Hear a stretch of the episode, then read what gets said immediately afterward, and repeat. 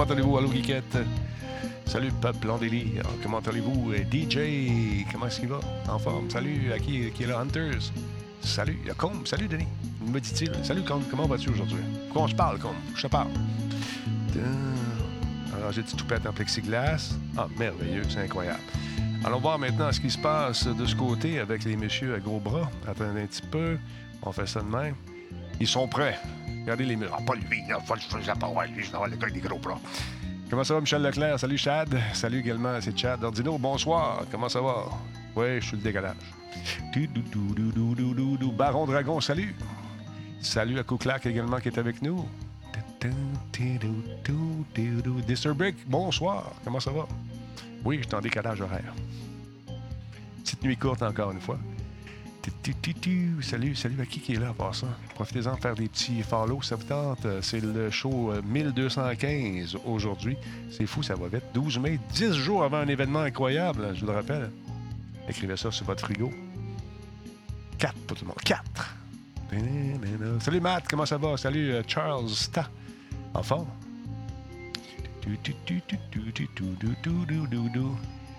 Hey, ça fait combien de. Combien de conférences qu'on fait à peu près comme ça? Oculus Quest, Combe. Oui, ça dépend. Ça dépend. Il y a le fil maintenant que tu peux brancher, puis tu peux jouer, euh, avoir une, expérience sur PC, si jamais tu l'as. Mais il est beau le, le, le, Combe, oui. Il est beau l'Oculus Que- Quest, Combe, c'est le fun. Doc BC, bonjour. Salut, monsieur Jerry, comment va-t-il? Tu te promènes ça avec ton vélo, ton bicycle, mon beau Jerry? J'espère que oui, Colin. Euh, le gars du téléphone, salutations, bonjour. Allô, Chad? Dessinateur Virtu, Vitu, Vito, pardon. Comment ça va? Bon, les gens commencent à sortir. Qui, qui est là? Ça, c'est toute la garde qui commence à arriver à gauche et à droite. Madsai, bonjour. Il me semble que tu n'étais pas là hier. On va envoyer euh, la police chez vous, man. Ça va la, la misère. Euh, Il y a un peu plus de son dans mon micro, vous le sentez, c'est normal parce que tout est ouvert. Je suis en train, encore une fois, de remettre ça dans, mon truc insonorisé. Ça va être mieux. Peut-être que vous n'entendez pas non plus, mais moi, je le sens et ça me fatigue. J'aimerais ça, je vais enlever le, le filtre. Ça, On va mettre le filtre ici. puis je l'enlève. Écoute ça. T'entends ça? Magie. Depuis. Monsieur Boulian, merci pour le sub. Comment ça va, Monsieur Boulian? Vous avez besoin, vous avez un gros projet, là. Vous êtes une compagnie. Ça vous tente d'être orienté. Ah ben, regardons ça, il arrive ça, t'as- M. Boulian pour vous aider. Regardez ça, il arrive avec leur masque, toute la gang. Regarde ça, toi. Te donne l'exemple. Mettez-le, votre fichu masque, si vous allez faire le marché. Mettez-le. Mettez-le si vous allez dans un lieu public. Mettez-le, le masque. On aurait dû le mettre au début. Ben oui. On l'a pas fait. Pas grave. Pas grave. On va s'adapter. C'est une nouvelle réalité, mesdames, messieurs. Bon, attends un peu. Là, je veux juste voir le quoi. Si je fais ça comme ça, on va se placer. Attends un petit peu. Non, c'est pas ça. Je viens de me tromper. Regarde, on va l'avoir. On va regarder ça. Ils s'en viennent. On est ici pour être étonné. Bon, j'ai deux sources de son. On va couper celle-là ici. Attendez un petit peu. Bon. Docteur Arruda. C'était le 12 mars. Nous sommes le 12 mai aujourd'hui. 12 mars, 12 mai. C'est fou, hein? Neuvième semaine. Alors, on va écouter ce point de presse avec cette entrée, voyez-vous, docteur Arruda qui l'enlève en tenant les élastiques. Euh, il y a eu une vidéo qui a été faite. Quand on enlève le masque, il faut Important, les élastiques avec les doigts, le pouce et l'autre doigt, pour éviter de mettre les mains et de se réinfecter ensuite. Mais là, peut-être qu'il va le garder, M. Legault, un peu plus longtemps qu'on croit. On, on écoute et on revient. À vous la parole. Oui. Je vais enlever ça pour tout le monde. Lève ton masque. Voyons. Oui. Et voilà. Bonjour tout le monde. Salut. Écoutez, euh, j'ai voulu euh, porter le masque, pas parce qu'on en a besoin ici, mais euh, parce que vous allez le voir, on veut faire une suggestion, euh, suggestion forte aux Québécois quand ils sortent euh, de chez eux. Donc, je veux effectivement, avant de vous parler du bilan, de vous parler des fameux masques. on l'a dit depuis le début, euh, il y a des consignes qu'on doit suivre pour euh, freiner la propagation du virus. Les deux consignes les plus importantes, on les a beaucoup répétées, c'est d'abord se tenir, comme on le fait, à deux mètres de distance des autres personnes en tout temps. Deuxièmement, quand on touche à des objets qui auraient pu être touchés par d'autres personnes qui pourraient être infectées, de se laver les mains avec du savon.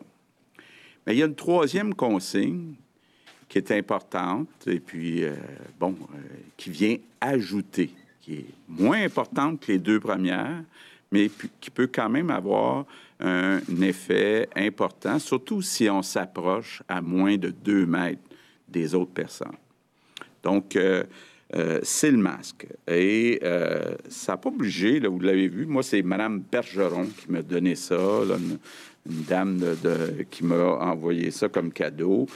c'est fait à la main. On n'a pas besoin d'avoir un masque comme les gens qui sont dans les hôpitaux. masque, donc, artisanal. certains appellent ça un couvre-visage. L'idée, et puis c'est important de le dire, le masque, c'est pour protéger les autres. Donc, c'est pas pour se protéger soi, c'est pour protéger les autres. Ça veut dire, si euh, on parle ou si encore pire, on tousse, et puis euh, on n'a pas le temps euh, de mettre son coude devant la bouche, comme ça m'arrive de temps en temps, vous l'avez déjà vu, mais là, le masque empêche de contaminer les autres. C'est pas quelque chose qui est nécessairement nouveau dans le monde. Je me souviens, je pense que je vous l'ai déjà compté, d'être allé au Japon il y a une vingtaine d'années. Et déjà à l'époque, euh, les gens qui avaient le rhume ou la grippe portaient un masque. C'est une question de respect pour les autres. ça peut même avoir des effets très positifs, entre autres, euh, pour la transmission euh, du rhume et de la grippe. Donc, quand on a un virus, si on respecte les autres, techniquement, qui peuvent être euh, nos amis, nos voisins, nos parents, bien, on ne veut pas leur donner le virus. Donc, quand on met un masque, c'est pour protéger les autres. Évidemment, si tout le monde le fait, bien, tout le monde se protège et on se retrouve dans une situation qui est euh, euh, idéale. Évidemment, quand on prend l'autobus, le métro, ou qu'on est dans une situation où on n'est pas nécessairement capable de s'assurer d'avoir le 2 mètres. Je viens de le voir. Merci, Cerbère. Par exemple, on rentre dans un magasin puis il y a beaucoup de monde dans le magasin. Bien, c'est mieux d'avoir un masque. Mais, Merci, euh, euh, évidemment, au début, ça fait bizarre de voir les gens avec les masques. J'ai vu euh, Cathy qui me regardait avec un drôle d'air tantôt quand elle m'a vu avec le masque. Mais on va s'habituer. On va On va s'habituer. Exact. Et euh, c'est une habitude qui est une bonne habitude qui va nous permettre plus rapidement de revenir à une vie un peu plus normale. Donc, très important euh, de le faire et euh, je le recommande. Merci, Je demande à tous les Québécois, à Montréal puis dans le reste du Québec, quand vous sortez de chez vous, mettez-vous un masque. C'est simple.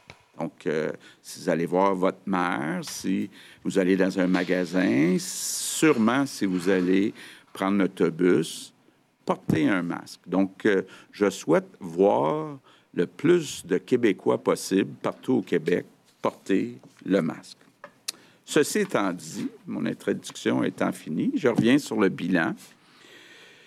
Bilan du jour, bon, 118 décès hier. On est rendu à 3131. Évidemment, toutes mes pensées pour les proches, les familles de ces euh, victimes. La situation continue d'être très concentrée à Montréal. Sur les 118 décès, il y en a 113 qui viennent de la grande région euh, de Montréal. Bon, comme l'a expliqué euh, le docteur Arruda hier, il faut être prudent avec les chiffres journaliers parce qu'il y a des chiffres qui sont collectés sur un certain nombre de jours, mais ce n'est pas nécessairement des décès des 24 dernières heures. On va vous remettre euh, le fameux euh, tableau là, que vous montrait le docteur Arruda hier, qui vient remettre dans la bonne journée les décès. Puis vous voyez que quand même une tendance euh, positive, c'est-à-dire qu'il y a une diminution quand on les regarde journée par journée.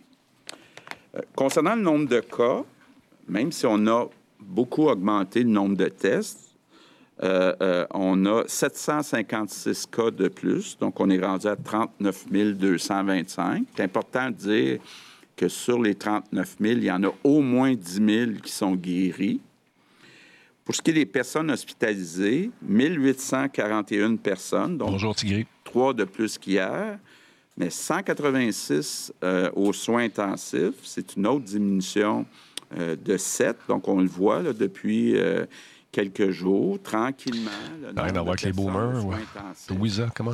Qui sont les personnes qui sont dans les situations les plus critiques, euh, diminuent tranquillement. Comme je viens de vous dire, ben, c'est ça. Malgré l'augmentation du nombre de tests, le nombre de cas, 756, là, n'a pas augmenté, a même un peu euh, diminué. Parlant du nombre de tests, une situation un petit peu paradoxale, euh, à beaucoup d'endroits, il nous manque de monde qui veulent avoir un test. Donc, euh, euh, je fais un appel aujourd'hui, entre autres aux gens qui sont dans les zones chaudes, donc Montréal, Laval. Allez vous faire tester. Donc, évidemment, dans les prochains jours, on va tester de plus en plus des personnes même qui ne sont pas symptomatiques, mais bon, il reste que encore, euh, les gens qui veulent être testés, c'est des gens qui sont inquiets, donc souvent qui sont symptomatiques, mais ça va être important de tester beaucoup, entre autres dans la grande région de Montréal. Puis, euh, on a une capacité euh, de, tester qui est à 16-17 000. Donc, on voudrait se rendre jusque-là, mais évidemment, il faut avoir des clients.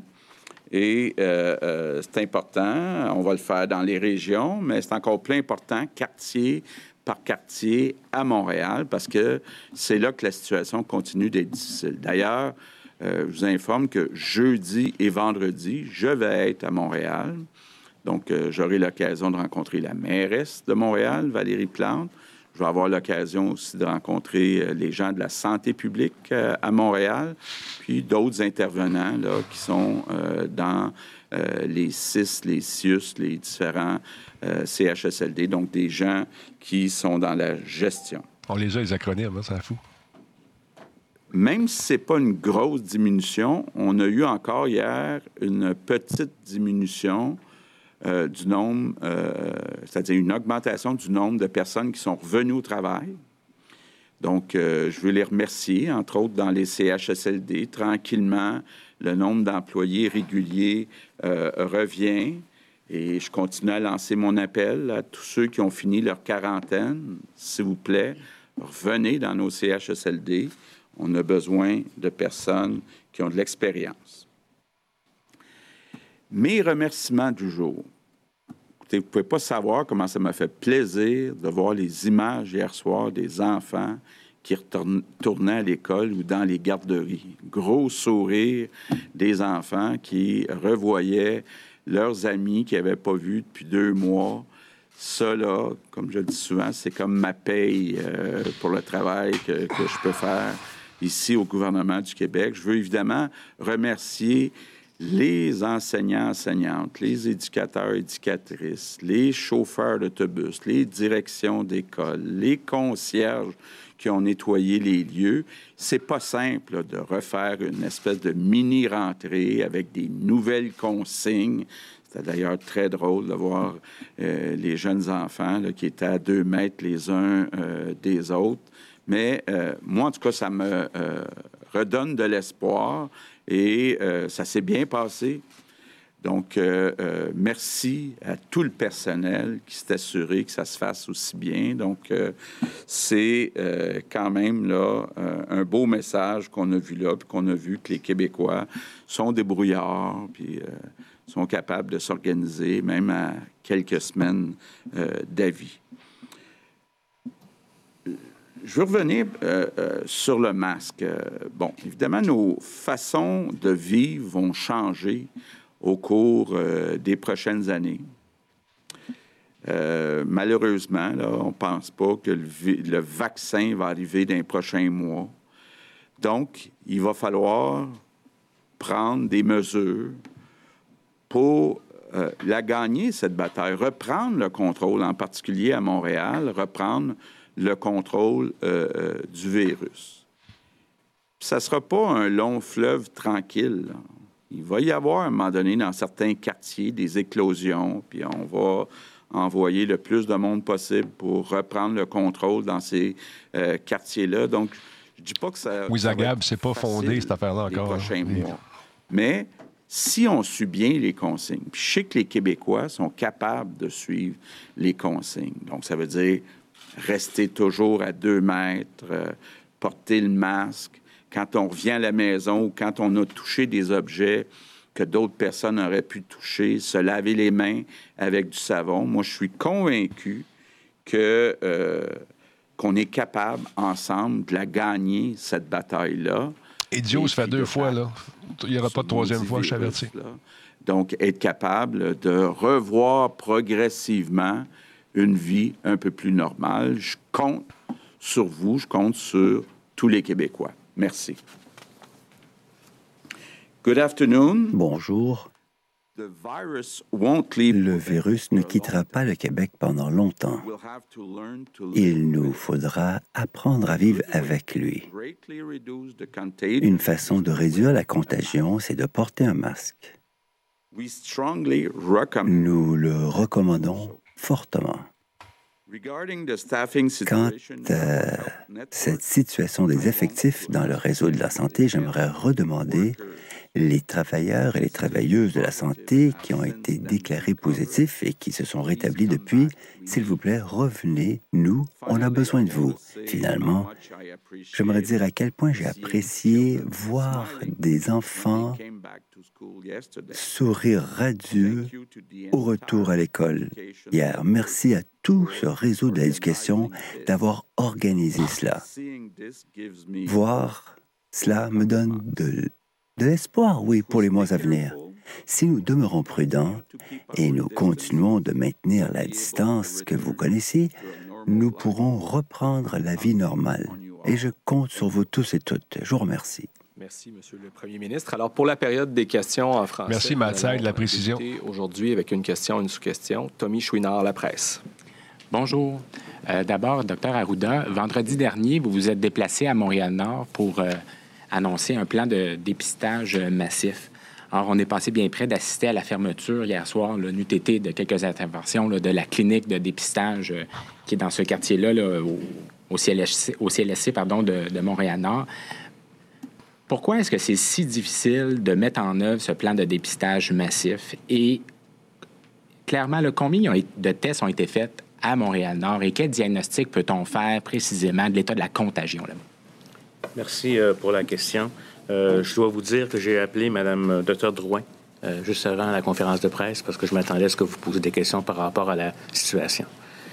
Implanter des cliniques de dépistage qui vont se déplacer, implanter des cliniques de dépistage qui vont chercher certaines populations, ça relève plusieurs défis. Juste pour Pourquoi il y a des pubs pour payer un peu ce que je mange? À Montréal-Nord, à Saint-Michel, avant euh, avant, euh, je voudrais que les autobus arrivent. Euh, elle, avait été prévue à être ouverte jusqu'à lundi, au moment où le relais allait être pris par, l'autobus de façon importante. Premièrement, il faut comprendre que dans la, clinique elle-même, les gens n'ont pas été au rendez-vous, alors qu'ils avaient une capacité de plusieurs personnes. Ça a été la même affaire à Laval où on a fait des dépistages, notamment dans le Chemédé, avec des accès, alors qu'ils s'attendaient à avoir dix fois plus de cas, ils ont eu à peu près à peine 90 euh, personnes. Donc, il y a eu une décision qui a été prise à ce moment-là sur la perspective de, fermer ce CDD-là. la planification euh, des autobus, il y a la question des autobus, mais aussi des ressources humaines pour les mettre à l'intérieur pour faire l'écart, a été aussi un peu plus longue. On ne se le cachera pas, plus longue que prévu. Et la pleine capacité des autobus va, va, être en place jeudi dernier. Mais si vous me permettez, à Montréal, la semaine dernière, comparativement à l'avant-semaine dernière, ils avaient fait à peu près 1032 dépistages par jour euh, euh, comme tel. La semaine dernière, ils sont montés à 1900. Ça, c'est des dépistages dans les centres de dépistage. Donc, on a eu une augmentation de 900 tests euh, par jour qui ont eu lieu la semaine dernière. Et euh, les, unités mobiles qui, vont ajouter à peu près 200 tests supplémentaires ont été en mesure d'en faire seulement 100 à date. Donc, on a une combinaison de facteurs à la fois de réponse de la population qu'on va devoir stimuler. C'est pour ça que le premier ministre demande aux gens de ces quartiers-là de venir, parce que c'est pas parce qu'on l'offre nécessairement que les gens veulent venir le faire. Deux, il y a eu des enjeux de plus de ressources humaines pour être capable de faire les tests dans les autobus. Puis, euh, donc, euh, ce qu'on va faire, c'est qu'on pense qu'avec euh, ce qu'on vient de vous dire, c'est sûr qu'on a dit 14 000 vendredi dernier, on n'est pas rendu là. La semaine dernière, on était à 11 000 tests. Le week-end, il y a toujours une baisse à la fois parce que les gens se présentent moins, puis pas parce que l'offre n'est pas là, mais les gens se présentent moins les week-ends. Donc, on pense bien qu'on va être en mesure d'augmenter et d'atteindre ce fameux 14 000 dans le courant de la semaine. Les chiffres d'hier n'arrivent seulement que cet après-midi ou en, vers 3 ou 4 heures comme tel. Donc, on a, on sent une augmentation, pas au rythme qu'on avait demandé, mais c'est pour ça qu'on va faire un push dans la population, qu'on invite les gens de ce secteur-là. D'ailleurs, le plan de Montréal, va couvrir à la fois beaucoup la partie de Montréal-Est, Hochelaga, Montréal-Nord, va aussi aller à la Rivière-des-Prairies. Donc, il y a l'autobus va se déplacer pour, et on va faire inviter les gens pour les avertir pour venir se présenter, particulièrement s'ils ont des symptômes ou s'ils ont été en contact avec un cas et qu'ils sont asymptomatiques. Sous question? Monsieur le Premier ministre, vous nous annoncez euh, votre présence à Montréal jeudi et vendredi. J'ai cru comprendre dans votre euh, allocution d'ouverture que vous entendez également rencontrer des gens de la gestion, là, euh, si j'ai bien compris. Euh, est-ce que ça va à votre goût euh, à, Montréal sur la façon d'opérer les choses? Et pas Bien, écoutez, la, situation est difficile. La situation est difficile en particulier dans les CHSLD. Oui, j'aime ça. Il y a eu certains quartiers il y a eu des éclosions, donc c'est pas simple.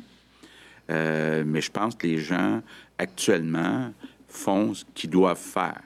Donc, euh, je suis quand même satisfait là, de, ce que les gens font avec les ressources qu'ils ont. Merci. Prochaine question, Patrice Bergeron, la presse canadienne. Bonjour à vous trois. Euh, euh, hier, Monsieur le Premier ministre, vous avez dit que votre gouvernement allait donner des lignes directrices cet été pour la rentrée de septembre dans les collèges et universités, mais que vous espériez que l'enseignement aurait lieu en classe. Euh, beaucoup d'étudiants attendent toujours des communications de leur établissement, de leur département, leur faculté. Et il y a beaucoup d'étudiants aussi et de parents qui attendent des indications pour renouveler un bail ou non. Euh, d'autres demandent même des réductions de droits de scolarité s'il y a de l'enseignement en ligne. Qu'est-ce que vous leur dites à ces parents-là, ces étudiants-là qui attendent des réponses, qui attendent de savoir comment va se dérouler la rentrée dans les, collèges et universités euh, cet automne? Ben, malheureusement, il est trop tôt pour répondre à cette question-là. C'est malheureux. On ne sait pas est-ce que le 25 mai, on va être capable ou non de réouvrir les écoles, les commerces à Montréal? On ne le sait pas encore. Donc, qu'est-ce qu'on va être capable de faire en septembre? On ne le sait pas encore. Puis je pense pas qu'il y a personne qui est capable de répondre à cette question-là. Donc, il faut voir jusqu'à quel point on va réussir à reprendre le contrôle du virus, de la propagation du virus. Et là, dépendamment de la situation, on va pouvoir avec la santé publique, mettre des consignes.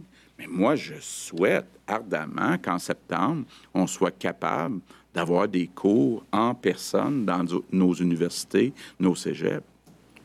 Et euh, par ailleurs, euh, plutôt que de vous ramener à l'automne, je vais vous ramener maintenant à l'été parce qu'il y a aussi beaucoup de Québécois qui, auront, qui devront prendre leurs vacances au Québec cet été. Je sais que c'est ce que vous souhaitez aussi. Ils, devront, ils voudraient aller dans d'autres régions, mais ils devront faire des réservations. Euh, qu'est-ce que vous leur donnez? Est-ce que vous leur donnez un feu vert de faire des réservations maintenant pour des vacances, de pouvoir se déplacer en région? Bien, écoutez, pour l'instant, on pense qu'il faut limiter les déplacements entre les régions. Est-ce que dans deux semaines, dans trois semaines, la situation sera, sera différente? Je l'espère. Bien honnêtement, on peut penser que quand on regarde la situation qui est sous contrôle en région, que ça ne devrait pas être trop dangereux, entre autres. Merci, Même question qu'on se pose par rapport au camp d'été. Même question qu'on se pose par rapport à toutes les activités euh, touristiques. Évidemment, étant donné que les Québécois euh, iront pas euh, probablement à l'étranger cet été, ben, il y a une belle opportunité pour notre offre touristique. Mais il ne faut pas, en même temps, qu'on stimule la propagation du virus. Donc, Ça dépend comment les données, euh, comment la science va pouvoir, au cours des prochaines semaines, nous dire euh, on est rendu où, puis qu'est-ce qu'on peut se permettre comme déconfinement au sens large. Merci. Maintenant, au tour d'Alain Laforêt, TVA Nouvelle. Bonjour à vous. Monsieur le Premier ministre, euh, le masque, vous êtes arrivé, vous avez voulu passer un message très clair. On est à la 61e journée aujourd'hui euh, que vous faites des points de presse ou que le confinement est débuté et qu'il y a des mesures. Pourquoi pas le rendre obligatoire à Montréal, entre autres dans le transport en commun? Qu'est-ce qui vous empêche de le faire? Est-ce que c'est une question, d'image? Pourquoi vous ne le faites pas? Bien, plusieurs raisons. D'abord, euh, j'ai fait exprès de porter un masque artisanal fait à la main euh, pendant euh, plusieurs semaines. On n'avait pas beaucoup d'inventaire de masques chirurgicaux puis de masques N95. Donc, il faut d'abord qu'il y ait une disponibilité avant de rendre quelque chose obligatoire. Deuxièmement, respect. Merci beaucoup pour ça. légalement, avant de rendre une consigne obligatoire, il faut être certain qu'elle soit efficace. J'ai bien précisé tantôt que le masque c'est pour protéger les autres. C'est pas pour se protéger. Il y a beaucoup de monde qui pense si j'ai un masque, je vais me protéger moi-même. Donc, il faut euh, être capable euh, légalement de pouvoir supporter une obligation. Euh, on peut s'en faire des masques aussi. Pas évident. La recette est facile. La conception. un succès assuré à porter un masque. Ça dépend, entre autres, du tissu. Ça dépend comment il est porté, etc., etc. Il y a d'autres mesures qui sont encore plus efficaces, comme se tenir à deux mètres et puis se laver les mains. Donc, euh, euh, on ajoute cette consigne-là et euh, moi, je la recommande fortement, mais je ne l'oblige pas à ce moment-ci. En sous-question? Docteur Arruda, concernant le déconfinement, qui se passe actuellement à l'extérieur de Montréal. Ça se passe pas à Montréal, mais à l'extérieur de Montréal. Ça prend combien de jours pour détecter qu'il va y avoir un nouveau foyer, une deuxième vague, si deuxième vague il y a? Bon, écoutez, euh, pour ce qui est de la deuxième vague, on, verra, mais je, pense que oui, mais c'est pas le gouvernement qui va y fournir. Tu te le fais, ton masque, c'est ça, je veux dire. Que ce soit 2 millions, que ce soit 5 millions, tu te le fais. Mais, parlons à l'automne, on verra. Pour ce qui est maintenant de, des effets, en périphérie, il faut voir qu'il y a quand même eu certains euh, milieux ou secteurs qui ont été déconfinés à partir du 4, mai en, termes de, de milieux de travail. On n'a pas vu euh, d'événements euh, particuliers. Il y a eu notamment une éclosion dans un, dans un, dans un centre d'abattage en, Montérégie qui a été contrôlé. Il y a eu quand même 60 cas sur une population de 500, mais l'investigation a permis rapidement de, de, de, de, clore euh, la situation. Euh, ce qui, ce qui, l'enjeu le, plus, le principal, si vous me permettez, c'est peut-être pas nécessairement les milieux qu'on va ouvrir, dont on connaît, dont on, est capable, qui sont comme fermés d'intervenir, puis qui ont réouvert avec des méthodes complètement différentes. Ça va être comment est-ce que les gens vont euh, se promener dans, la population. Mais actuellement, la situation est sous contrôle. Ce matin, euh, Dr Carignan à la télévision disait qu'à Sherbrooke, euh, il y a presque les, hospitalisations, c'est des gens qui sont en train de partir et qui sont en train de guérir. Donc la situation est vraiment euh, sous contrôle. Et on, va voir aussi qu'est-ce qui va se passer avec les écoles. La période d'incubation de la maladie, on sait qu'on dit qu'elle est jusqu'à 14 jours, mais dans les faits, elle est surtout autour de 7, 5, 7, 10 jours maximum. Donc, si après une semaine de déconfinement, on ne voit pas d'éclosion importante, ben, c'est-à-dire qu'on va être en mesure de le voir. Actuellement les critères. Il n'y a pas eu d'augmentation de, cas hospitalisés, pas d'augmentation de cas soutenus dans la communauté. Donc, on suit ça très, très près. Puis on va ajuster. Puis si jamais il y avait des éclosions, parce qu'il va peut-être en avoir, il va peut-être avoir des cas dans les écoles, c'est clair, c'est peut-être attendu. Tu sais, au Japon, sont 130 millions. C'est pas le gouvernement qui fournit les masques. Merci. Prochaine question, Olivier Bossé. Toutes les familles en ont. Euh, Monsieur Legault, on a eu les chiffres de l'emploi euh, vendredi. On vous a pas entendu là-dessus. C'était pas joli, joli. 17% pour euh, le Québec de chômage, 18,2 pour Montréal. Pouvez-vous nous expliquer encore une fois pourquoi le Québec est, disons, en pire situation que les autres provinces et Montréal au, sommet de la liste? Bien, je pense que les chiffres de l'emploi montrent que le Québec en a fait plus pour confiner puis interdire de travailler à des citoyens. On est dans une fucking pandémie. juste avec l'Ontario, parce que je pense que la seule province qui est comparable avec le Québec, c'est l'Ontario à cause de la grande ville Toronto-Montréal. En Ontario, ils sont à 11 de chômage. Nous, on est à 17% euh, de chômage. Pourtant, avant la crise, on avait un taux de chômage à peu près égal, même inférieur à l'Ontario. Donc, ça veut dire qu'on a fermé plus. Prenons l'exemple de la construction de manufacturier. Nous, on a fermé. L'Ontario n'a pas fermé. Donc, euh, quand les gens disent, ben il y a plus de cas puis plus de décès au Québec, ben c'est sûrement pas parce qu'on n'a pas agi rapidement. Là. On a agi très fort puis très rapidement pour confiner euh, les Québécois. Bon, maintenant, sur l'économie, ben, c'est certain que ça a un impact important. Euh, un impact important aussi sur euh, les finances publiques. On a jusqu'à présent à peu près 3 euh, milliards de dépenses en santé additionnelles. On a à peu près 2 milliards de dépenses additionnelles en économie. Donc, ça veut dire un 5 milliards de dépenses qui n'étaient pas prévues dans le budget. Et il y a un manque à gagner dans les revenus qui fait que pour l'année en cours, on prévoit un déficit entre 12 et 15 milliards juste pour euh, réconcilier les chiffres aussi, quand je vous dis 3 plus 2, 5 milliards de mesures, il y a eu aussi 15 milliards de mesures qui est plus question d'encaisse, de reporter le paiement, par exemple, euh, de la TVQ. Ça, il y en a pour 15 milliards. Donc, 15 milliards, ça ne va pas à la dépense, c'est de reporter à plus tard les entrées. Mais, euh, donc, 15 milliards de mesures qu'on appelle en anglais du cash flow, 5 milliards de mesures. Donc, au total, on a déjà au Québec annoncé pour 20 milliards euh, de mesures.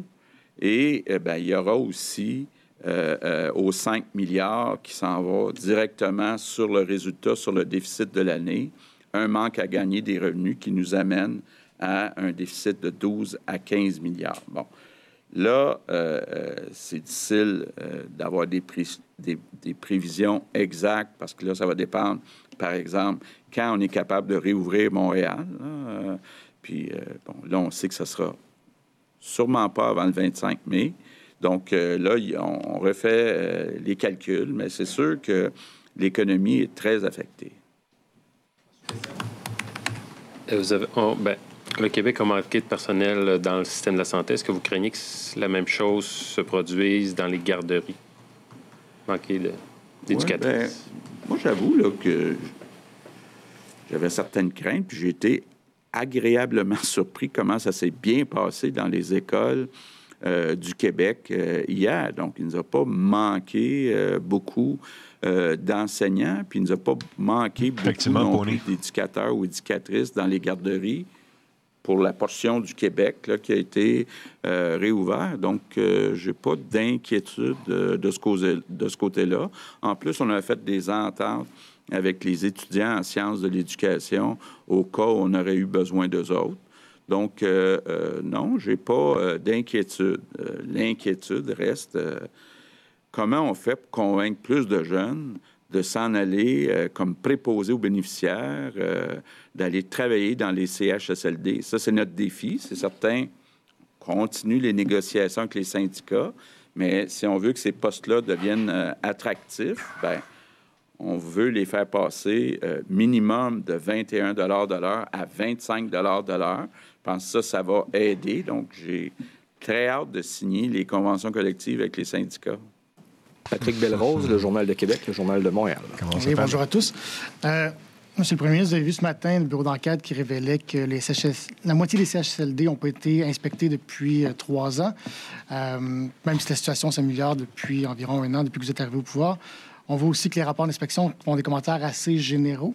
Est-ce que les choses vont changer en termes d'inspection des CHSLD et à quelle fréquence ils devraient être inspectés? Euh, d'abord, vous avez vu, rappelez-vous, l'annonce qui avait été faite euh, par euh, Marguerite Blais pour augmenter le nombre d'inspections. Donc, quand vous regardez depuis un an et demi, depuis que notre gouvernement est au pouvoir, il y a eu une augmentation très importante du nombre d'inspections. J'ai demandé qu'on vérifie, là, parce que on me dit que tous les CHSLD sont visités au moins une fois tous les trois ans. Donc, euh, je sais que dans votre rapport, on disait que ce n'était pas le cas. Donc, euh, j'ai demandé qu'on vérifie, mais on me dit que c'est impossible, que les CHSLD, à ne pas confondre avec les RPA et les RI, les CHSLD sont vérifiés au moins une fois tous les trois ans. Ça devrait être à, l'année. Pas par trois ans, pour vous, c'est suffisant? C'est. Euh, Bien, écoutez, on va faire une réforme des CHSLD. Oui, ça va réformer on a vécu, là. On va faire toute une réforme des CHSLD. TVM, petit vieux mystère. Notre offre de services pour avoir plus d'espace, pour avoir des zones chaudes, des zones froides, d'avoir au total moins d'unités par euh, établissement, augmenter les salaires. On a déjà aussi, parce qu'il y a beaucoup de gens qui parlent des ratios, on a déjà augmenté de façon importante les budgets pour embaucher euh, du personnel. Malheureusement, il y a beaucoup de postes qui sont restés vacants. Mais toute cette réforme-là, là, dans les prochains mois, euh, vous allez voir des gros changements dans nos 400 CHSLD, donc autant public que privé conventionné que privé non conventionné. Sur le masque, je peux me permettre, euh, est-ce que vous recommandez aux parents de de demander aux enfants de porter un masque à l'école et dans les transports scolaires? Le port du masque n'est pas nécessairement euh, quelque chose qui est facile à faire. Habituellement, c'est clair qu'en bas de deux ans, on ne le recommande pas. Pour les autres, ça peut dépendre de la tolérance de l'enfant, de l'ajustement du masque, etc. Donc, je pense faut, va garder quand même les autres mesures de distanciation sociale. Puis, euh, il ne faudra pas non plus que l'enfant interprète que le masque l'empêche de se laver les mains, etc. Là, mais c'est pas une contre-indication, mais c'est pas nécessairement euh, quelque chose euh, qui, en bas de deux ans, on dit non. Après ça, c'est pas contre-indiqué, mais, compte tenu des mesures qui sont mises en place, on, pense que ça peut euh, est pas absolument nécessaire, mais c'est pas complètement exclu. Louis Lacroix, Cogeco Nouvelle. Bonjour, Monsieur le Premier ministre, Madame la ministre, Monsieur Arruda. je veux revenir sur le masque, Monsieur Legault, parce que ce matin, on a envoyé un journaliste euh, faire un tour dans le métro. Mm-hmm. Et il s'est, rendu compte, en fait, qu'il y avait, en forçant, une personne sur trois qui portait un masque, puis que les mesures de distanciation de deux mètres n'étaient pas respectées. Puis qu'il n'y a pas de distribution de masques dans, le métro. La STM avait dit qu'ils en feraient peut-être, il n'y en a pas. Puis les euh, distributrices de désinfectants sont difficiles à trouver. Vous dites que vous ne voulez pas l'obliger, qu'il y a une question légale. D'abord, j'aimerais que vous m'expliquiez quelle est cette question légale-là. Qu'est-ce que nous autres, on a compris, puis que New York puis Paris n'a pas compris, parce qu'eux autres, ils l'obligent, le port du masque dans le métro. Pourquoi eux autres, là, il n'y a pas d'enjeux légaux, puis nous autres, on en a. Pourquoi est-ce que eux autres ont compris que c'était important d'avoir un masque dans le métro, puis nous autres, on dit, on fait pas ça? Bonne question. D'abord, le masque. Qui a déjà été posé. Il ne euh, faut pas avoir un faux sentiment de sécurité. C'est pas vrai que le masque peut tout prévenir. Donc, il euh, faut être prudent. De là, l'aspect légal. Deuxièmement, là où je vous rejoins, même si ça fait deux mois que j'habite à Québec, euh, je vais retourner à Montréal jeudi, vendredi, j'ai encore beaucoup d'amis à Montréal qui me disent qu'effectivement, métro, autobus, magasins bondés, du monde à moins de deux mètres, pas de masque. Euh, c'est ce qui m'a convaincu ce matin euh, de euh, mettre un masque pour venir vous voir, pour donner l'exemple, puis donner un message fort de dire aux gens, mais surtout quand vous êtes dans le métro ou l'autobus, s'il vous plaît, mettez un masque. Donc, on le conseille fortement. Mais il y avait des gens ce matin euh, que notre journaliste euh, Philippe Bonneville a interrogé, des gens qui disaient, entre autres, euh, ça donne rien de porter un masque parce que de toute façon, le virus, il rentre par les pores de la peau. Il y en a d'autres qui ont dit, ouais, mais moi, je ne l'ai pas, la COVID, ça me donne rien de porter des masques. Je pensais, moi, que les, règles, quand vous avez passé, en fait, euh, le, règlement sur les mesures sanitaires, que ça vous donnait des droits qui vous permettaient d'imposer des choses. Alors, pourquoi légalement, vous ne pouvez pas le faire? Je ne comprends pas l'aspect légal. Expliquez-moi clairement qu'est-ce que c'est l'aspect légal qui vous empêche d'obliger de porter un masque.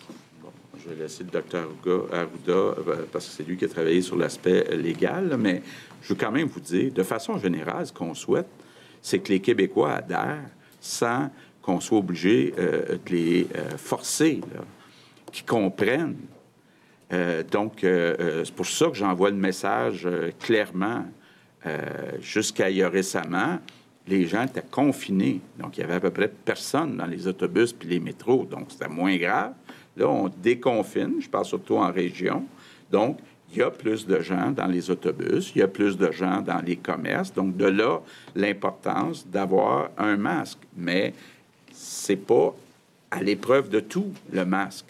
C'est pas à l'épreuve de tout. Donc, c'est pour ça qu'il y a un aspect euh, légal, mais faut l'encourager. Faut l'encourager. Le, virus, il se transmet d'une personne à l'autre, entre autres par la bouche quand on parle ou quand on tousse. Donc, euh, euh, si on veut protéger les autres, il faut mettre un masque. Euh, donc, on l'encourage. Légalement, peut-être? Ben, écoutez, il y a des enjeux. un, il y a des enjeux avec la Charte des droits et des libertés qui n'est pas interprétée de la même façon d'un pays à un autre. Ça, c'est un élément. Mais peut-être que je vais vous me placer dans une perspective de santé publique. Là.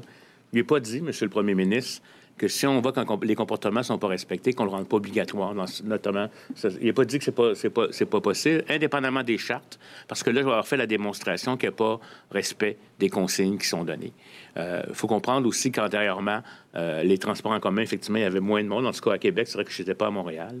On fait l'évaluation. Il faut aussi, quand on rend obligatoire les choses, il faut s'assurer aussi que les gens qui n'ont pas les moyens de l'avoir euh, puissent l'avoir aussi, là, parce qu'il ne faudrait pas non plus discriminer et augmenter les inégalités sociales de santé. C'est vrai que tout le monde peut s'en fabriquer, mais ce n'est pas tous les gens qui ont les moyens de le faire ou les capacités de le faire. c'est en train d'être analysé de façon intensive, je l'ai dit. Puis je sais que les gens ont déjà pensé que j'étais contre le masque. Je ne suis pas contre le masque. J'ai dit à une certaine époque qu'il ne fallait pas utiliser des masques qui étaient reliés aux, soins. Le, masque n'est pas reconnu comme un élément très efficace. Il peut correspondre à peu près à 20% de la filtration d'un autre type de masque. Ténèbres, si tu voyais les courriels que je reçois, à tout le monde. tu te poserais des questions. On va capable d'observer. On peut avoir des justificatifs à ce moment-là d'utiliser la loi de santé publique au-delà des droits et libertés. Fait que là, vous comprenez qu'il y a ça. Les systèmes juridiques ne sont pas tous les mêmes. Il y a des questions de densité de population aussi, d'utilisation, etc. La Ville de Montréal avait regardé la situation, elle aussi, avec son contentieux et en intervient à certaines conclusions. C'est surtout avec la Ville de Montréal que ça a été euh, discuté, je veux dire, au niveau des contentieux. Moi, je tiens à vous dire que ce que je veux vous dire, c'est qu'on va voir comment les, les, choses se passent. Puis s'il faut le rendre obligatoire, on le rendra obligatoire. Puis quand on va le rendre obligatoire, on va s'assurer que les personnes qui n'ont pas les moyens de les avoir puissent ne pas être discriminés par rapport à ceux qui ont les moyens d'avoir les éléments. Fait ça, c'est des, éléments, euh, je pense qu'il faut prendre en considération. Et euh, comme je vous le dis, peut-être que les gens ont l'impression que c'est parce que les gens ne portent pas de masque dans la communauté qu'on explique la transmission communautaire qu'on a actuellement. La preuve, elle n'est pas faite, mais on n'est pas non plus contre. Donc, on essaye de l'intégrer dans ce qu'on appelle l'étiquette respiratoire. C'est que si on n'a pas le temps, on a des paquets, des deux paquets dans les mains, puis qu'on arrive pour tousser, puis qu'on ne peut pas lever le paquet pour aller tousser ici, mais en ayant un masque, on évite d'envoyer des gouttelettes. Et dans les faits, si tout le monde le porte, on protège l'autre et l'autre nous protège. Donc, c'est recommandé, fortement recommandé. Alex Boissonneau, Radio-Canada. Madame, Messieurs, mes hommages. Euh, il y a eu des inquiétudes parce qu'on a déconfiné certaines régions, on l'a déjà dit. Il y a la mairesse de Saguenay qui recommande aux Montréalais et aux gens d'autres régions de passer deux semaines en isolant en arrivant dans, la, dans, dans sa région. Il y en a d'autres qui l'ont fait aussi. Rimouski nous invite... le maire de, des de la Madeleine aussi avait recommandé ça. Donc, sur le fond, est-ce que vous êtes d'accord avec cette idée-là? Qu'est-ce que vous pensez de l'idée comme telle? Puis sur la forme, qu'est-ce que vous pensez du fait qu'on propose ça aux gens ou qu'on demande ça aux gens, alors que vous parliez hier de la solidarité nécessaire avec Montréal aussi, puis entre les régions? Quand on parle de solidarité, c'est de ne pas, de pas empêcher. Je, pense que c'est ça qu'on voulait dire. Moi, je ne peux pas être contre en termes de santé publique, c'est clair. Pour les îles d'Amadeleine, on est au courant. Les îles, c'est aussi un élément complexe. Il faut comprendre leur capacité de traiter, c'est les complications, il faut qu'ils envoient ailleurs, etc. Moi, je pense qu'on ne peut pas être contre. L'enjeu, c'est de savoir euh, pourquoi on va là. Hein, on l'a dit, même si on permet et qu'on ne met pas la police à contrôler tous les gens qui vont venir, on veut que les gens aillent un endroit quand c'est relativement essentiel. Si c'est un travailleur qui va y aller, c'est sûr que si on y va pour deux semaines, pour t'isole deux semaines, je vois pas c'est quoi l'avantage d'y aller. Mais s'il y a des gens qui ont des besoins d'y aller, qui veulent s'installer aux îles pendant une période X, Y, Z, puis qui s'isolent, parce que même dans ceux qui vont au chalet, on a souvent dit, vous magasinez vos épiceries avant d'y aller, vous ne mêlez pas, parce que dans les fêtes, il faut comprendre, c'est une question de climat social aussi. Fait que, que les gens le recommandent, ça peut être une possibilité. Mais moi, je pense aussi, on veut se fier au jugement des personnes, c'est-à-dire que si vous voulez aller à votre chalet, euh, dans le Nord. Organisez-vous pour pas exposer les, populations locales parce que ce ne serait, pas, serait pas agréable, vous ne serez pas les bienvenus. c'est un peu dans cette perspective-là. Puis si vous me permettez, des recettes de cette nature-là, il n'y en a pas décrites nulle part. C'est vraiment un nouveau phénomène. On les Je pense qu'il faut utiliser, à mon avis, un peu son intelligence. Mais je, pense que c'est à la fois très légitime d'avoir peur que des gens d'extérieur viennent nous contaminer, mais de toute façon aussi, si vous me permettez, ce virus-là ne disparaîtra pas. Hein. Il ne disparaîtra pas non plus dans les communautés. C'est pas vrai qu'il va disparaître de Montréal puis de la région métropolitaine, puis sans jamais aller à, voir les autres régions. Si les gens, cette impression-là, -là, c'est impensable. Donc, peut-être, c'est pour ça aussi, quelque part, faut qu'il y ait une certaine ouverture contrôlée. Hein? Et puis, je. C'est pas si on va l'avoir, c'est quand on va l'avoir? On évalue la situation au jour le jour. Si on voit des comportements inappropriés, puis qu'on voit des éclosions apparaître dans des territoires importés par Montréal, on prendra les décisions nécessaires euh, en termes de confinement. En sous-question? J'ai reçu une question sur, euh, sur les parcs, justement, sur la CEPAC. Euh, il y a une longue fin de semaine qui arrive. Il y a des gens qui aimeraient peut-être aller faire une randonnée dans un parc, ne serait-ce que pour les randonnées, par exemple. Effectivement, Barbeau. Alors que l'Ontario annonce qu'on va ouvrir les parcs là, en Ontario, les parcs provinciaux. Pourquoi on ne le fait pas au Québec?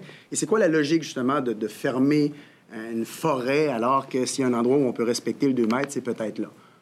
Écoutez, il faudra qu'on regarde l'analyse avec les, gens euh, qui s'occupent de ces, secteurs-là. Là, je sais qu'il va y avoir des, des choses qui vont changer au courant, au courant de la semaine. Je ne veux pas euh, annoncer les éléments, mais euh, on, pourrait, on pourrait regarder effectivement cette euh, situation-là. Là, faut, mais, encore là, là c'est l'autre élément. Quand on ouvre, on ouvre la, situation, il ne faudrait pas se retrouver 8, 900 000. moi, j'exagère un peu quand je dis ça, mais tout, le monde, parce que ça peut entraîner un, mouvement important. Mais, mais disons que c'est des choses qu'on regarde et on regarde très honnêtement à cause de la fragilité là, je ne sais pas si vous parlez de l'extérieur de Montréal ou à Montréal, à cause de la fragilité. Parce que là, il y a des conséquences dès que vous ouvrez, par exemple, un parc à l'extérieur, mais ça veut dire quoi pour tel parc sur le village de Mont-Royal? tout de suite, il y a d'autres questions qui se soulèvent.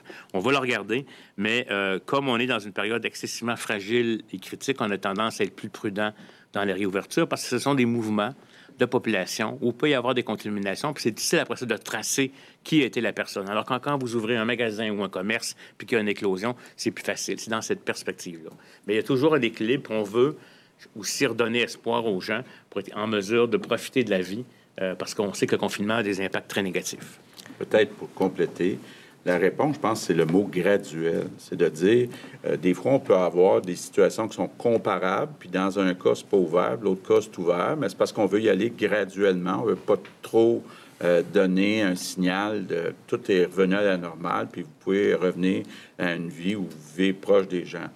Euh, l'autre donnée aussi, c'est la question région versus Montréal. Donc, je sais que les gens, on a eu beaucoup de demandes pour ouvrir les parcs. Euh, du ménage, s'il vous plaît, il y a une moufette qui vient de rentrer. Possible, j'allais dire probable, qu'on soit capable d'annoncer au moins que les parcs en région vont être ouverts. Merci. Mylène Crête, Le Devoir. Bonjour. Euh, je voulais savoir, euh, je me demandais de rendre le port du masque obligatoire, par exemple, dans, dans les transports en commun en particulier. Ça contrevient à quel article de la Charte canadienne des droits et libertés? Ben, c'est-à-dire que, bon, un, premièrement, je suis pas avocat. C'est lui idiot qui vient d'écrire son truc. Mais c'est ce que vous avez dit tout à l'heure. Oui, oui, mais je ne suis pas avocat, mais je vais vous dire, dans le fond, si vous me demandez quel article dans le détail, là, je, vais, je vais avoir plus de difficultés. C'est dans ce sens-là, mais je vais répondre à votre question. Quand on brime les droits individuels sur la perspective d'un droit collectif, il faut avoir des bonnes argumentaires pour le faire. OK? Quand on a décidé de confiner le Québec, puis de passer à la loi de santé publique, puis d'empêcher les gens, puis les commerçants de fonctionner, on a brimé les droits des individus. OK, on le fait. On le fait parce que on sait que la mesure de distanciation sociale, de diminuer les, les, contacts, allait avoir un impact important sur la santé de la population, la propre santé des individus et celle de la communauté. Quand on oblige à porter le masque euh, obligatoire avec un niveau d'efficacité, vous allez avoir un expert d'un expert de la contrepartie qui va venir vous dire que l'efficacité du masque dans la communauté n'a jamais été démontrée dans un contexte de pandémie tel qu'on l'a vu, etc., etc. À ce moment-là, vous pouvez vous faire renverser. Juste pour vous dire, déjà, quand on a euh, décidé d'arrêter certaines activités, on a déjà été amené en cours, c'est en processus actuellement. Donc, c'est un peu dans cette perspective-là où les gens se disent un autre élément. L'autre élément qu'on veut faire, c'est que si on veut le faire, on ne veut pas non plus être accusé par des groupes, puis bien légitimes, qui défendent les droits des plus démunis, qu'on ne les protège pas, eux, parce qu'eux n'ont pas nécessairement le même accès. C'est tout ça qui doit être pris en considération.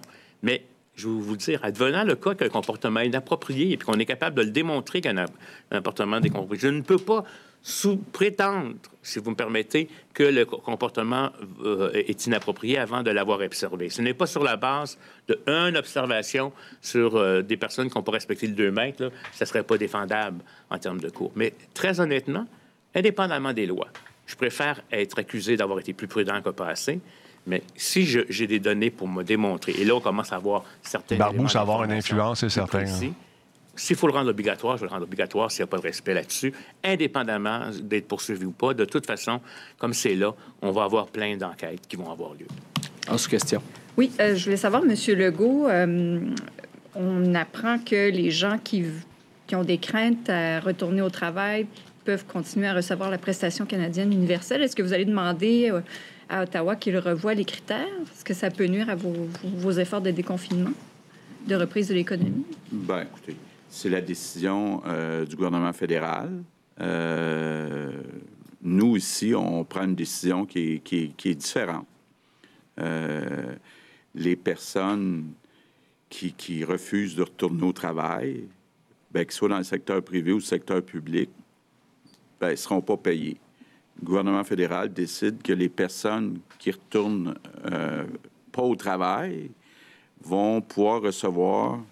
Puis là, il semble, c'est pas clair, ça dépend à qui on parle au fédéral, mais euh, il semble qu'ils pourraient continuer à recevoir la PCU. C'est leur décision, c'est pas notre décision. Madame Mécan, je crois que vous voulez ajouter. Euh, si vous permettez, Monsieur le Premier ministre, je n'ai pas eu l'occasion de le faire au cours de la période de questions en français. Euh, j'aimerais souligner aujourd'hui la journée internationale des infirmières et des infirmiers. Euh, cette journée-là existe depuis 1965. Euh, je pense que c'est vraiment l'occasion de rendre hommage à nos infirmières, nos infirmiers qui sont au front actuellement.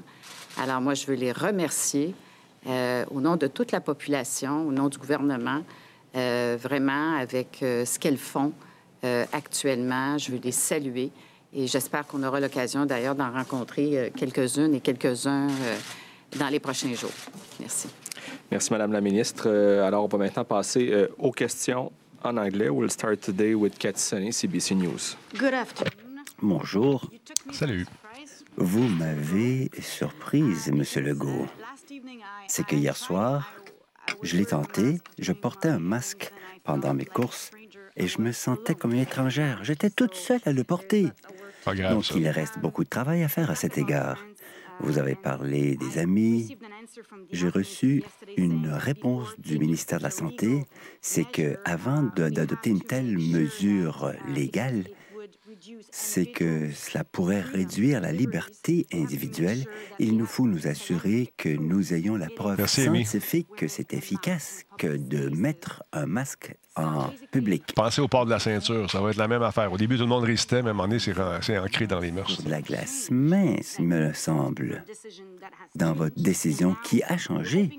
Et maintenant, vous voudriez avoir une police pour les masques? Réponse. Avant tout, jusqu'à tout récemment, les gens étaient à la maison.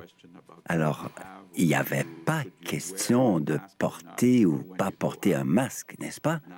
Maintenant, nous sommes en train de rouvrir la société, surtout à l'extérieur de Montréal. J'aime ça, Amy, moi aussi. Par conséquent, nous recommandons fortement que les gens portent un masque. Ça va venir, ça aussi, euh, Mais ce n'est pas obligatoire pour deux raisons. Premièrement, il est question de la disponibilité et de l'argent. Est-ce qu'un masque est disponible?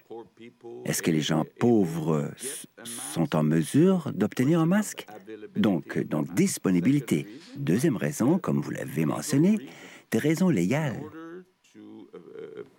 Afin d'en faire une exigence, il faut pouvoir prouver que c'est efficace. Et ce n'est pas aussi clair ou pas aussi évident Merci, à prouver que c'est...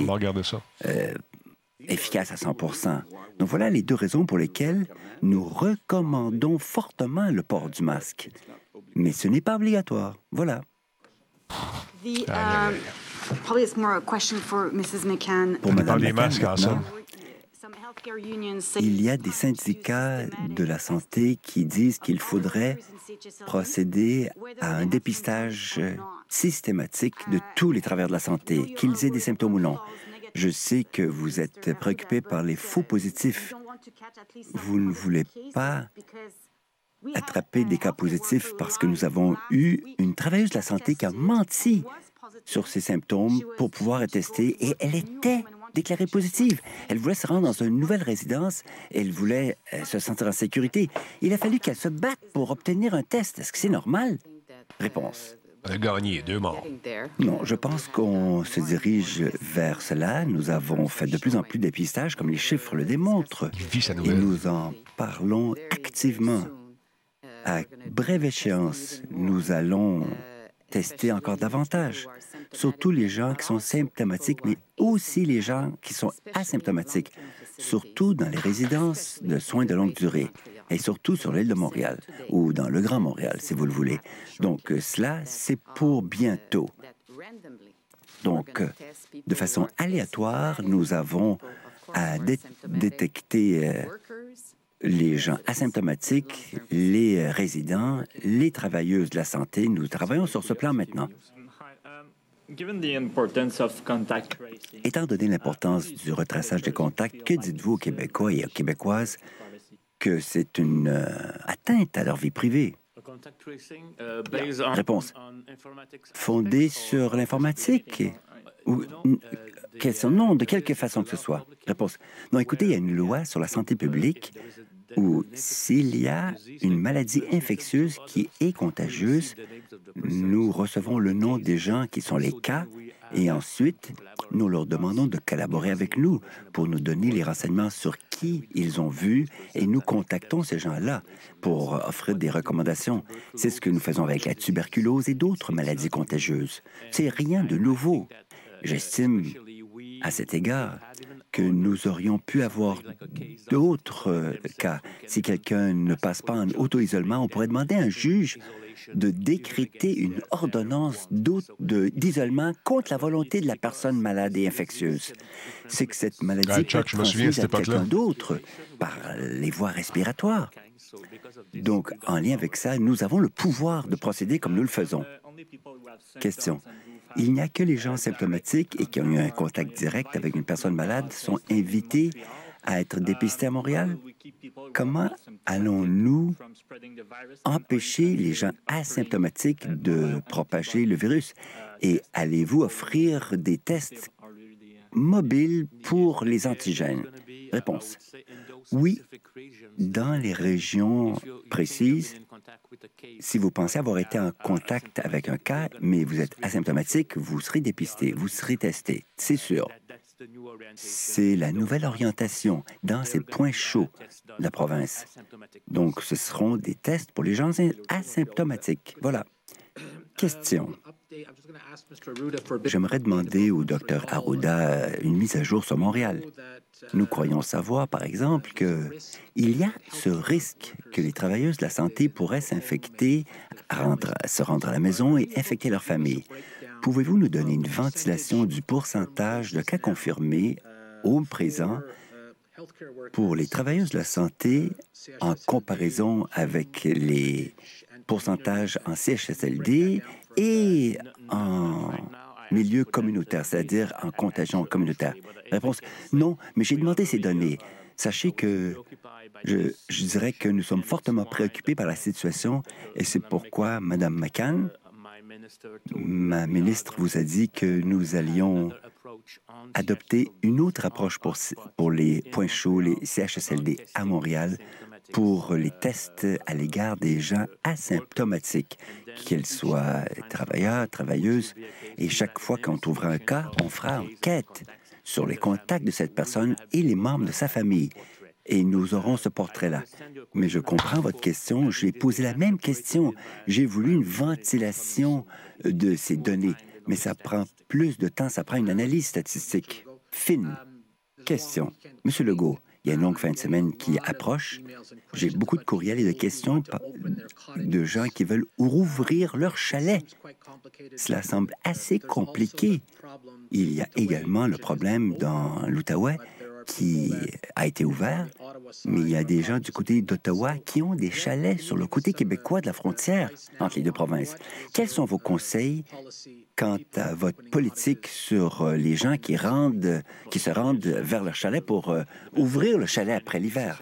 Réponse. Il faut comprendre si c'est essentiel ou non.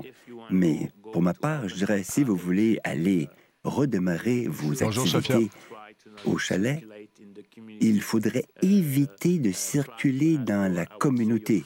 Essayez d'arriver avec tout le nécessaire. N'allez pas au marché, n'allez pas à l'épicerie. Faites tout cela avant ici, euh, dans votre lieu de résidence. on dit au revoir aux gens de la première chaîne à l'extérieur du Québec et on poursuit notre émission spéciale sur RDI et sur Radio-Canada pour le Québec. Merci. Merci dans la communauté locale et éviter les gens de la localité. Voilà ce que je pourrais dire. Vous pouvez également attendre. Si vous pouvez attendre, pourquoi ne pas attendre? Je dirais qu'il y a encore de la neige par-ci, par-là. Je ne sais pas si c'est Dame Nature qui nous aide pour ne pas exercer trop de pression sur nous, mais c'est ça l'important. Ainsi, vous allez protéger les gens de la localité et vous n'allez pas les froisser ou les rendre un peu comment dire, pris dans une vague de ressentiment de ces gens qui arrivent de la ville pour les infecter. Donc, euh, s'il y a un problème, une inclusion, éclosion à cette agate ou ailleurs, en lien avec les gens qui arrivent de la ville pour ouvrir le chalet, il va falloir euh, sévir. On comprend très bien que ce qu'on a dit, c'est des déplacements minimum euh, entre les régions. Mais bien entendu, on peut comprendre qu'on peut vouloir aller pour des raisons de logistique, ouvrir son chalet, ouvrir l'eau, ou vérifier s'il n'y a pas eu des dégâts durant l'hiver, etc., etc. Donc, si c'est, si c'est possible de ne pas y aller, je recommande de ne pas y aller. Mais si vous devez y aller, faites vos achats, vos emplettes d'épicerie, de, boissons, d'alcool, de bière, de tout ce que vous avez de besoin, euh, vos, appareils, vos appareils de... encore une fois, il y a des gens qui n'aimeront pas ça. Ça va mal virer, ça. Allez à votre chalet. Ne circulez pas nécessairement dans la communauté. Faites pas de party, de rassemblement de voisins, de chalets, etc. Ça va être plus respectueux des gens là-bas qui n'ont pas de circulation comme tel, puis vous, vous ne serez pas accusé d'avoir amené la maladie. Donc, je pense que c'est comme ça qu'on doit le faire on embarque dans la voiture, on se rend, on débarque notre stock ou le matériel, on rentre dans le chalet, on fait les travaux, on répare, puis on revient euh, comme tel. Merci. So now back in English to last question from Raquel Fletcher, Global News. Question. Go, Raquel, go. Ce n'est pas ma question, c'est celle de Raquel. Un article du Journal de Montréal révèle que certains résidents à Québec n'ont pas été inspectés depuis cinq ans, des résidences pour aînés. Monsieur Legault, comment vous réagissez à cela?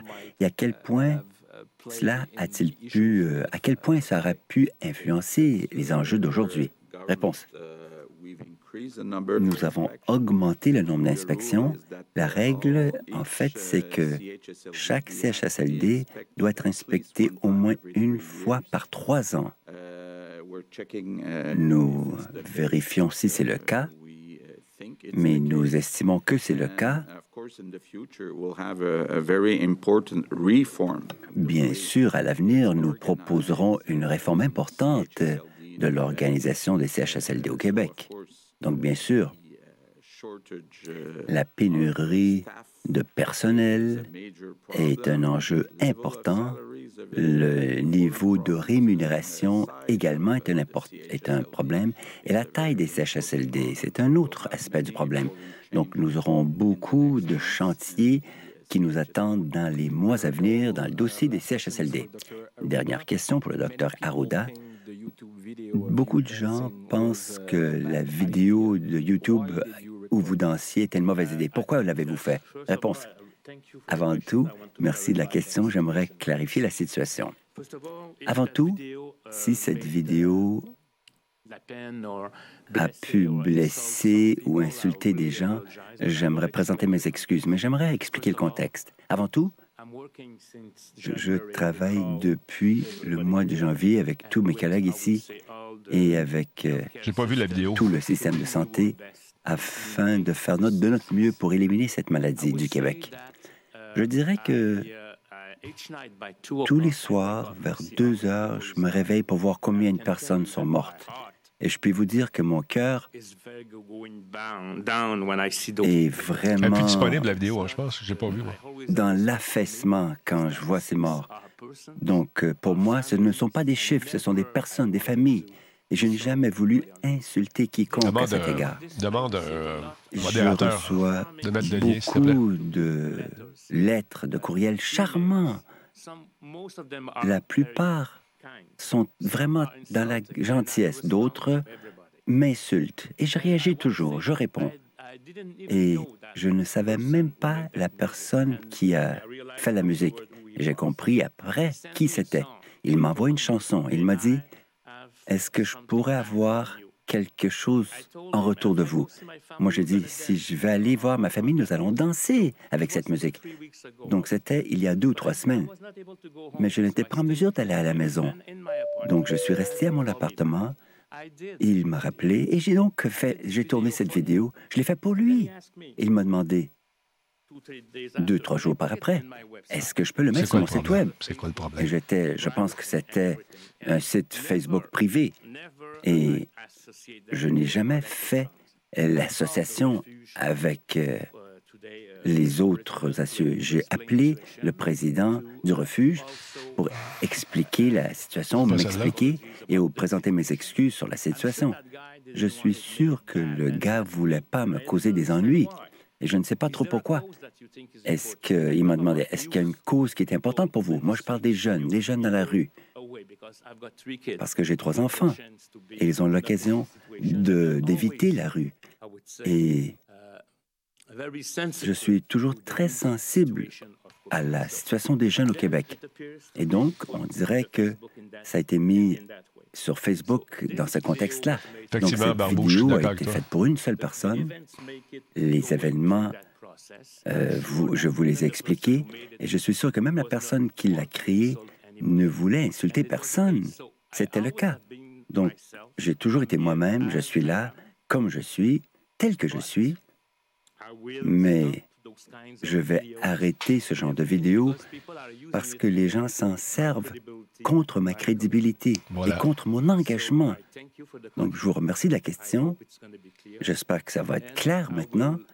Comment ça s'est passé? Je vais écrire aux gens mais je ne me servirai plus des médias sociaux dans ces contextes-là. Bienvenue en 2020, M. Arruda. Euh, si euh, la, performance que j'ai faite, qui était destinée à une personne, a, fait de la peine ou insulté les familles qui sont endeuillées, je vous présente mes plus sincères excuses.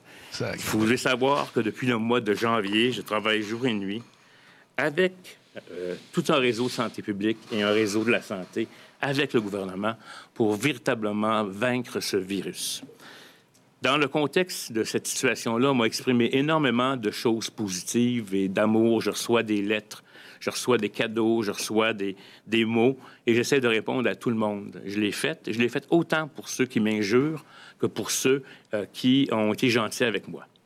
Dans le contexte de cette chanson qui avait été composée, euh, dont je n'ai même pas entendu les, véritablement les mots, la personne qui l'avait faite m'a demandé si je pouvais lui faire un petit retour. Je, lui avais dit oui, je vais le faire avec ma famille. ce week-end, on va danser. Si jamais je vais à la maison avec ma femme, on va danser sur votre musique. J'ai pas pu y aller. J'ai été pris euh, à Québec. Par la suite, ce que j'ai fait, c'est que j'ai. Euh, il m'a relancé. J'ai dit bon, ben, écoute, samedi matin, j'ai mis. Euh, j'étais en t-shirt noir, j'ai mis un petit chapeau qui était dans l'entrée. J'ai fait ce rap. J'ai dansé sur le rap il y a deux, trois semaines. Et donc, la personne me pose la question est-ce que je peux le mettre sur mon Facebook? Pensant que c'était un Facebook un peu comme moi j'ai interne. Bon, ben ça. Ensuite, il m'a posé une question c'est si j'avais une cause particulière que je défendais. J'ai trouvé que la, situation des itinérants et des jeunes dans la rue et des jeunes euh, était effroyable et que je trouvais que si moi j'avais. mais sans penser une minute que ça serait une, une, collecte de sociofinancement avec ce que j'ai vu par après, les deux vidéos côte à côte. Donc, Moi, je peux vous dire qu'à chaque nuit, à 2 heures du matin, je regarde des décès et j'ai le cœur qui me tourne.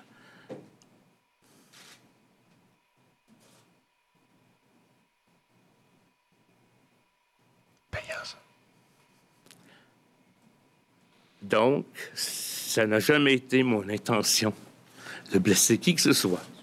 Il est brûlé, Et j'ai compris que plus jamais je utiliserai les médias sociaux dans ce contexte-là. Je vais écrire aux gens pour les remercier. Et puis, je vous remercie et je m'excuse encore. J'ai appelé la directrice du refuge pour m'excuser de la situation. Et je vous en remercie. Merci pour la du rouleau, ce monde-là, mesdames, Merci à vous pour euh, votre réponse, Monsieur le Premier ministre, Madame la ministre de la Santé. Merci, ça complète pour cette conférence de presse. À bientôt. Oui, oui, oui, oui, oui. Ça, c'est... Euh, si on regarde ça purement et simplement, ce qu'il vient de faire là, c'est... Euh, juste au niveau communication, c'est payant. C'est plate ce que je dis là, mais je peux comprendre aussi qu'il est au bout du rouleau, qu'il est brûlé, qu'il est fatigué, qu'il est... Puis, je pense qu'il est sincère dans ce qu'il dit. Mais, euh, c'est ça, les Christine médias sociaux, tu peux faire dire ce que tu veux, hein? Tu peux faire dire ce que tu veux à qui tu veux. Tu détournes le contexte. Pouf. Puis encore une fois, ce qu'il vient de faire là, ça va se retrouver partout dans les médias sociaux. Il vient de donner du gaz sans s'en rendre compte à des gens qui pensent qu'il y a une réalité alternative. Et ça va servir encore. Ça va servir. Ça va servir, c'est sûr. Fait que là, il s'en donne à cœur joie. Vous allez voir ça apparaître. Là. Les gens sont en train de faire la, nouvelle au moment où on se parle pour se servir de ce moment-là pour discréditer. C'est normal. C'est normal. C'est ça la réalité des médias sociaux. Sortir une nouvelle du contexte et s'en servir pour alimenter une cause. C'est une, comme dirait Combe, une triste réalité, mais c'est là. C'est plate. Mais c'est ça. Mais je pense qu'aujourd'hui, euh, il a témoigné avec, je pense, beaucoup d'honnêteté ce qu'il vit. Se lever à 2 heures du matin, mais constater que 120, 150 personnes qui sont encore mortes, mortes et ça depuis le début de, de cette crise-là, ça doit être lourd à porter. Puis là, ils se font critiquer. Toute la gang se fait critiquer. Oui, moi, moi, je ferai ça. Moi, je ferai ça. Pourquoi vous avez fait ça? Calvaire, ils écrivent le livre au moment, euh, mot par mot à chaque jour. Fait que y a l'improvisation, c'est sûr.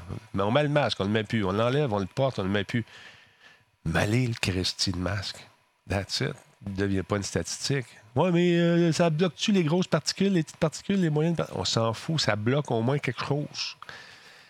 Je pense pas que tu es euh, Ironman pour autant que tu peux y aller n'importe où. Fais juste le mettre, te laver les mains et garder la distanciation sociale.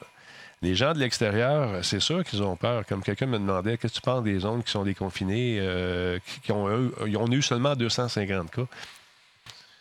Quelqu'un m'a posé la question tantôt. Si tu veux garder ça de même, continue à suivre les règles, continue à, faire ce que, ce que tu faisais pendant le confinement, mais avec avec ta liberté, entre guillemets, de te promener un peu partout où tu veux, mais tu sois prudent parce que 250 cas, il y en a peut-être là-dedans qui n'ont pas été diagnostiqués puis qui pourraient devenir potentiellement des porteurs du virus pour infecter encore les régions. Là, c'est sûr que dans une semaine, on va apprendre que le party est pogné. Là. Ça va être l'enfer, c'est normal, parce qu'il y a des gens qui ne s'en soucient pas pantoute. Euh, moi, si je prenais le métro, je serais, je l'aurais mon masque je, vais la pharmacie, je mets mon masque. Le monde te regarde. On s'en fout. Ça va faire partie éventuellement des, des, de l'hygiène de vie du Québec, éventuellement. Je dirais peut-être de la planète, éventuellement. Parce que ce virus-là ne disparaîtra pas du jour au lendemain comme il est apparu. Il va toujours être omniprésent. Puis, je pense, je persiste à croire que c'est pas quand on va l'avoir. C'est pas si on va l'avoir, c'est quand on va l'avoir. Mais fait attention. On essaie de repousser ce moment-là le plus possible. Je pense que c'est la meilleure façon de, vivre dans une société qui est maintenant changée à tout jamais. Fait que c'est ça. Mais faites attention. Ne devenez pas con. Ne devenez pas cave. Embarquez pas dans des espèces de. Ça n'existe pas. C'est juste un rhume. Hey, regarde, man. En tout cas, il y en a encore qui pensent comme ça. Le gars qui, m'écrit pour son, son, billet d'avion, il persiste ses signes. Parce qu'il y a quelqu'un qui m'a écrit qu'il voulait aller en vacances, savoir quand est-ce que les avions étaient pour repartir, parce qu'il voulait aller en France. Là, au début, je pensais que c'était une niaiserie, tu sais, ça. Non, non. Moi, j'ai payé, je veux y aller. En crise. Mais il y en a beaucoup comme ça. Beaucoup qui pensent à leur petit besoins à eux, là, puis leurs affaires, puis ça n'existe pas parce que j'ai payé mon billet, ça n'existe pas. Tu comprends-tu? Je vais y aller. Fait que là, tu regardes ça, allez, tu te dis, ben, Chris, ça n'a pas d'allure, ça se peut pas, mais on est en 2020, il me semble que c'est clair. Fait que c'est ça. Mais vous autres, tombez pas là-dedans, s'il vous plaît. Faites attention à vous autres. Il euh, y en a beaucoup qui ont commencé à se réunir pareil. Je sais, je vois des photos, je vois des affaires, m'envoyer des trucs. Nous autres, on croit pas. Puis, tu sais, quand tu es, loin d'où ça se passe, euh, tu te sens à l'abri. Mais c'est juste qu'il y a une personne qui rentre dans le tas, puis que ça, commence, ça commence à, partir encore en fou. Fait que soyez prudents. C'est juste ça que je vous dis. Euh, bon, Disturbic, mon ami est agent de bord. Il me dit que selon l'ancienneté, il ne travaillerait pas d'ici 2-3 ans, selon la tendance. Tu vois? Euh, moi, je, Fairwind, je fais attention de ne pas les, les, les cas vidéo. J'essaie de ne pas euh, sombrer là-dedans parce que je pense que c'est simplement un manque d'information. Puis ces gens-là, souvent, ne sont pas informés. Je vous rappelle qu'il y a quelques semaines, quelqu'un a débarqué ici. Qu'est-ce qui se passe? Qu'est-ce qu'il y a? Voyons donc, qu'est-ce que vous dites là? Il y en a beaucoup qui ne lisent pas euh, les journaux. Ils s'en sacent. Il y en a beaucoup qui vont se fier à certaines sources qui euh, arrivent avec l'information pré-mâchée aussi, qui vont se fier sur des, une réalité alternative. Puis là, tout ça, c'est de la bullshit. Tu comprends-tu? C'est tout ça mélangé ensemble qui fait en sorte qu'à un moment donné, ben, des éclosions. Puis que ça pète à gauche pas à droite. Manque d'information plutôt que manque de volonté. Je suis d'accord avec toi là-dessus. Puis euh, le manque d'intelligence, je pense que tout le monde est intelligent quand même, mais c'est juste peut-être la perception, l'analyse des différents trucs qui sont euh, qui n'est pas faite, simplement. Ah, ouais, on a eu la grippe, nous autres, puis on n'est pas morts. C'est pas pareil. C'est pas pareil. C'est pas pareil. Puis il y en a d'autres qui, c'est une réalité qui les dépasse complètement, puis ça n'existe pas. C'est fini. Fait que vous autres, continuez d'être euh, sensibles à la cause. Faites attention à vous autres, c'est important. Faites attention aux gens autour de vous. Puis le Christine masque, là, c'est facile à faire. La recette est là. Il y en a avec même pas de couture. C'est un pliage, puis il vous montre exactement comment le faire. Mettez-vous un foulard, vous n'en avez pas. Tu arrives d'une plage, il y a bien du monde, avec toi un foulard d'en face ou. Trouve une façon de le faire. La recette a été mise euh, maintes reprises par Disturb sur le chat, donc je vous invite à aller faire un tour, ou sinon sur le site du gouvernement du Québec et même du gouvernement canadien. Alors voilà. Si tu n'as pas de, couture, colle chaude, ça fait un miracle, encore une fois si vous êtes capable de souffler à travers votre masque puis d'éteindre une chandelle, c'est qu'il n'est pas étanche. Fait que faites attention. Faites attention à ça. Faites-vous ça. C'est fatigant porter ça, mais c'est moins fatigant qu'à avoir des tuyaux partout dans le nez puis être dans une tente à oxygène à l'hôpital. Dites-vous ça. Hein?